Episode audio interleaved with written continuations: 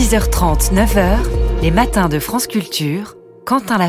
L'affaire Julian Assange est une histoire sans fin, emblème de la liberté d'expression pour les uns, hacker et espion pour les autres. Le cofondateur de Wikileaks poursuit sa bataille judiciaire depuis sa cellule londonienne. Ce mardi 20 février, la justice britannique a commencé à examiner le recours du journaliste australien contre son extradition vers les États-Unis.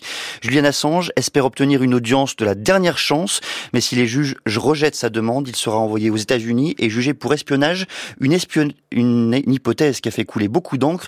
Alors que révèle le cas Assange de l'état de la liberté de la presse? Pour en parler, je reçois ce matin Olivier Tesquet. Bonjour Olivier. Bonjour. Vous êtes journaliste à la cellule enquête de Télérama, co-auteur avec euh, Guillaume Ledy de l'essai intitulé Dans la tête de Julian Assange. C'est un essai paru aux éditions Actes Sud en 2020. Et pour commencer, cette, cette procédure est présentée comme l'ultime recours de Julian Assange. Pourquoi? Bah parce qu'en fait, c'est la dernière euh, marche avant l'extinction de la procédure au Royaume-Uni. C'est-à-dire que euh, d'abord l'extradition avait été refusée par une première juge euh, au motif de la santé précaire de Julian Assange il y a trois ans. finalement, les autorités américaines avaient apporté des garanties sur sa détention éventuelle aux États-Unis, qui avaient convaincu les juges, puisque finalement l'ordre d'extradition avait été signé l'été dernier. Il fait appel de cette extradition. la haute cour de justice examine la possibilité de faire cet appel, mais s'il n'est pas possible et s'il est refusé de, de, former ce dernier recours, il lui restera plus qu'une dernière cartouche, mais qui ne relève pas du droit britannique, qui est la Cour européenne des droits de l'homme, que ses avocats ont d'ailleurs déjà annoncé qu'ils euh, qu saisiraient. Alors si Julian Assange est extradé vers les États-Unis, il encourt 175 ans de prison pour espionnage. Il faut nous rappeler quels sont les faits qui lui sont reprochés par les États-Unis.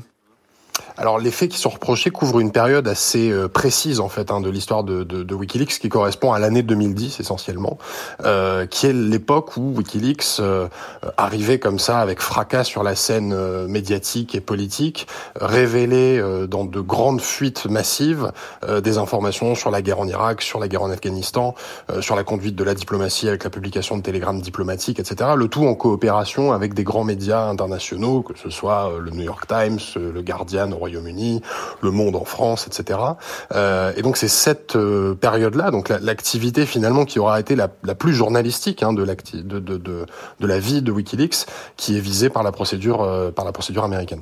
À l'issue de, ces deux jours de procédure, Olivier Telskay, quels sont les scénarios envisageables, les scénarios possibles? Alors déjà, on, on, ne sait toujours pas si la, la décision euh, sera communiquée euh, tout de suite ou s'il faudra euh, attendre.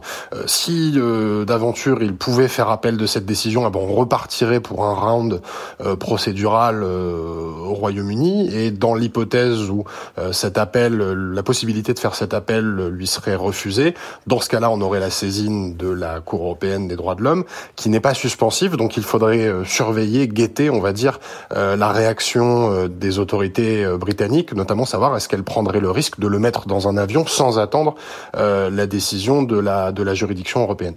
Depuis euh, plusieurs années maintenant, hein, Julian Assange est incarcéré dans la prison de Belmarsh, une prison parfois qualifiée de Guantanamo britannique. Que sait-on exactement des conditions de détention de Julian Assange? Bah, c'est des conditions assez strictes, c'est-à-dire que Belmarsh est une prison qu'on a qu'on a surnommée et qu'on surnomme le Guantanamo britannique parce que elle héberge beaucoup de criminels euh, qui ont été condamnés pour terrorisme. Euh, Julian Assange vit dans des conditions qui se rapprochent finalement des conditions euh, dans lesquelles on vit dans un quartier de haute sécurité, qui pourraient être d'ailleurs les conditions dans lesquelles il, il, il vivrait euh, aux États-Unis s'il devait être extradé, c'est-à-dire qu'il est dans une cellule de 2 mètres sur 3, euh, dont il sort très très peu. Euh, il voit euh, sa femme euh, deux fois par semaine, ses enfants une fois par semaine, euh, et puis ça s'arrête, ça s'arrête à peu près là. D'ailleurs, je, je, je, note que ses avocats pendant ces cinq dernières années où il a été incarcéré, en ce qui s'assimile finalement à une détention provisoire, n'ont cessé de se plaindre de la difficulté qu'ils avaient à accéder à leurs clients et donc à garantir l'exercice des droits de la des droits de la défense, qui montre bien qu'il est soumis à un régime qu'on pourrait considérer comme un régime d'exception quelque part.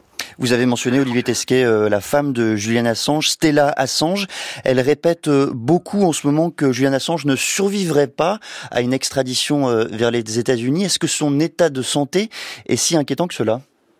Ça fait des années que son état de santé est, très préoccupant et ça, ça s'arrange pas. En fait, ce qu'il faut voir, c'est que euh, avant ces, ces, cinq dernières années euh, passées à la prison de, de, de Belmarsh à Londres, Julian Assange en a passé sept euh, dans l'enceinte de l'ambassade d'Équateur à Londres où il s'était réfugié pour échapper justement euh, à la possibilité d'une extradition, parce que l'enquête aux États-Unis a été ouverte bah, il y a maintenant plus de de dix ans, même si l'acte d'accusation n'a été euh, révélé finalement publié que que, des années plus tard sous, sous Donald Trump. Euh, et donc c'est quelqu'un qui euh, s'est un peu ratatiné euh, physiquement, psychologiquement, etc. Et encore une fois, des experts qui sont venus le voir en prison ces dernières années avaient argué, y compris devant la justice britannique, qu'il y avait un risque sérieux de suicide, notamment dans l'hypothèse où il serait extradé. Ce qui frappe tout de même dans cette procédure, Olivier Tesquet, au-delà même de ce que l'on pourrait ou non d'ailleurs reprocher à Julian Assange, c'est peut-être la procédure même. Cela fait des années que Julian Assange est détenu sans avoir été jugé. Comment est-ce qu'on l'explique?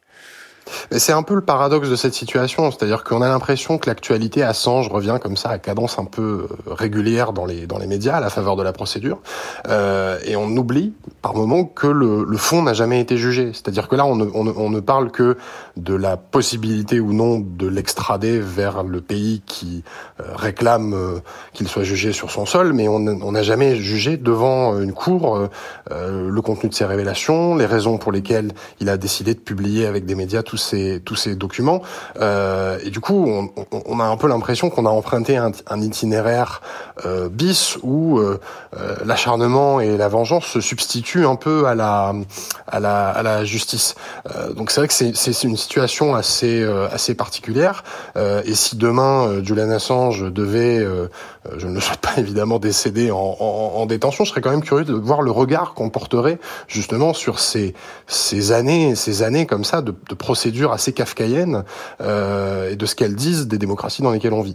Vous qui avez travaillé sur Julian Assange, qui avez même euh, fait paraître avec euh, Guillaume Ledy cet essai intitulé Dans la tête de Julian Assange, Olivier Tesquet, est-ce que vous le considérez aujourd'hui comme un lanceur d'alerte ou comme un journaliste? Moi, je pense qu'il a été un peu tout ça à la fois, c'est-à-dire que il y a, y a, beaucoup de débats parfois un peu byzantins pour savoir quelle est la fonction euh, euh, de, de, de, de Julian Assange, mais je crois qu'il a, il a toujours tout embrassé et tout revendiqué à la fois. C'est-à-dire que quand il est arrivé au début des années 2010, c'était à la fois euh, une sorte de, de reliquat de militant altermondialiste des années 90, très imprégné d'anti-impérialisme américain, lecteur de Chomsky, etc. c'était un activiste de la transparence, c'était un ancien hacker. Euh, il s'est improvisé euh, journaliste et rédacteur en chef d'une espèce de méta-rédaction euh, mondiale. il est devenu lanceur d'alerte un peu par ricochet, parce que c'est vrai qu'on on mélange un peu les rôles, mais les documents publiés par Wikileaks ont été fournis par une vraie lanceuse d'alerte qui, elle, a fourni les documents originels, qui est Chelsea Manning, qui, elle, avait aussi d'ailleurs été condamnée à 35 ans de prison avant que, que Barack Obama commue sa peine mhm. en, en, quittant la, en quittant la Maison Blanche. et je crois qu'il faut réussir à embrasser cette espèce de, de complexité du personnage qui est, qui est tout à la fois et qui est devenu euh, à la fois symbole et, et, repoussoir pour beaucoup de gens. C'est-à-dire qu'on a euh, d'un côté euh, l'administration américaine ou certains de ses représentants qui considèrent, comme le disait Mike Pompeo, qui était l'ancien directeur de la CIA, que WikiLeaks est devenu une agence de renseignement hostile, ce qui dit assez bien en termes de désignation de l'ennemi, comment c'est considéré euh, euh, par certains au sein de l'administration américaine, et pour d'autres, il est devenu le symbole de euh, la lutte contre la corruption, de, du journalisme un peu aventureux tel qu'on le pratique aujourd'hui. voilà, c'est Jonathan Assange, c'est un, un, peu tout ça, c'est un peu tout en nuances de gris, mais il faut pas tout mélanger au moment de justement s'intéresser, on va dire, à ce qui nous occupe aujourd'hui, c'est-à-dire le risque que ça ferait peser non seulement sur lui, mais possiblement hmm. sur euh, des dizaines ou des centaines de journalistes dans les années qui viennent. On lit beaucoup, on entend beaucoup ces derniers jours euh, des comparaisons entre Alexei Navalny et Julian Assange, les deux étant euh, soumis à des procédures judiciaires kafkaïennes. Le premier est mort dans sa prison, le deuxième connaît un grand risque pour sa santé. Est-ce que cette comparaison, vous, vous paraît pertinente?